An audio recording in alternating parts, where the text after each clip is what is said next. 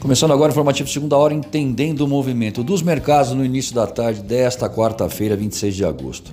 Dow Jones em leve baixa nos Estados Unidos de 0,02%. Na Europa, Frankfurt encerrou em alta, 0,98%. E o Ibovespa operando em baixa de 1,4%. Dólar em baixa externa de 0,13%, porém em alta por aqui de 1,5%.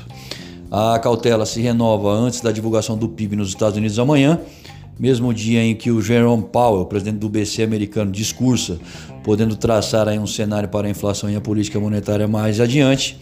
Os pedidos de bens duráveis, indicador observado para mensurar os planos de gasto das empresas, aumentaram 1,9% em julho nos Estados Unidos.